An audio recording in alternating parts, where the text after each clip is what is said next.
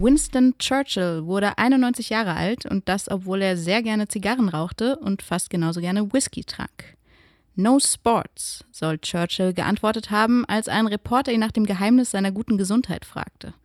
Auch Couch-FM-Reporterin Lila findet Sport eher überflüssig, aber leider kann man nicht immer selbst, einfach selbst entscheiden, ob und wann man Sport macht. Churchill zum Beispiel musste in seiner Jugend reiten. Die Lila hat es noch viel schlimmer getroffen. Sie musste zum Schulsport und Volleyball spielen. Donnerstag. Ein Blick auf meine Uhr verrät mir, dass es Viertel vor drei ist. Das heißt, es ist Zeit für den Sportunterricht.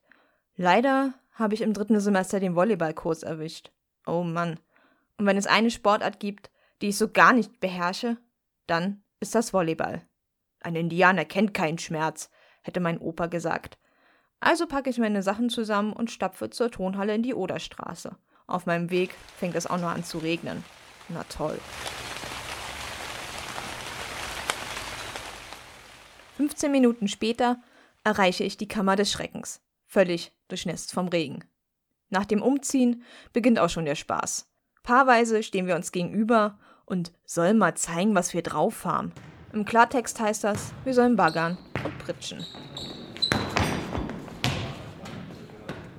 Und wie befürchtet, bin ich ungefähr so elegant und sportlich wie ein Walross an Land. Einen Ball nach dem anderen verfehle ich, treffe fast jemanden neben mir und welche auf der anderen Seite. Immerhin, nicht jeder kann das. Und als hätte ich es nicht schon geahnt, steuert nach wenigen Minuten die Lehrerin auf mich zu. Das muss mehr aus der Hüfte kommen, kommandiert sie und macht dabei Bewegungen, die eher an einen Toilettengang erinnern. Sie fragt mich, wie gut ich in Mathe bin. Auch in diesem Fach bin ich ein hoffnungsloser Fall. Als ich mir die Laufbahn des Volleyballs in Form einer Parabel vorstellen soll, muss ich lauthals lachen. Und bald folgt meine allerliebste Disziplin, der Aufschlag. Wobei hier die Betonung auf Schlag liegen sollte, denn da verwandelt sich so ein Ball in meinem Fall in eine gefährliche Waffe. Und auch dieses Mal schaffe ich es, den Ball mit hoher Präzision hinter mich zu schlagen, wobei ich öfters jemanden treffe. Oder was ich noch viel besser kann, der Ball landet drei Meter vor dem Netz und erreicht nicht mal die andere Hälfte des Feldes. Bei Versuch Nummer 6 von 10 vergeht mir die Lust und die restlichen Bälle schmeiße ich nur noch gelangweilt auf den Boden. Die letzten Wochen ziehen sich hin und eine Verbesserung der Lage ist nicht in Aussicht. Bis ungefähr fünf Wochen vor Semesterende dann das i-Tüpfelchen folgen muss. Beim Abfang des Beits knickt die Hälfte meiner linken Hand ab. Diagnose: eine verstauchte Hand.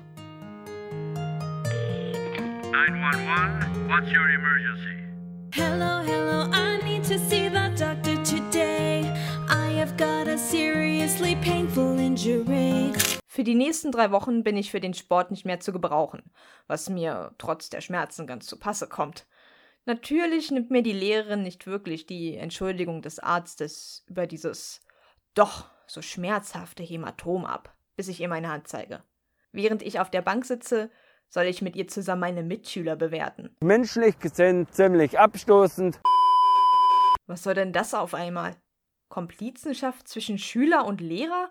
Nein, danke. Ich sage bloß, dass ich für Bewertung kein Händchen habe und zum Glück werde ich für den Rest der Stunde in Ruhe gelassen. Aber selbst der schlimmste Sportkurs hat ein Ende.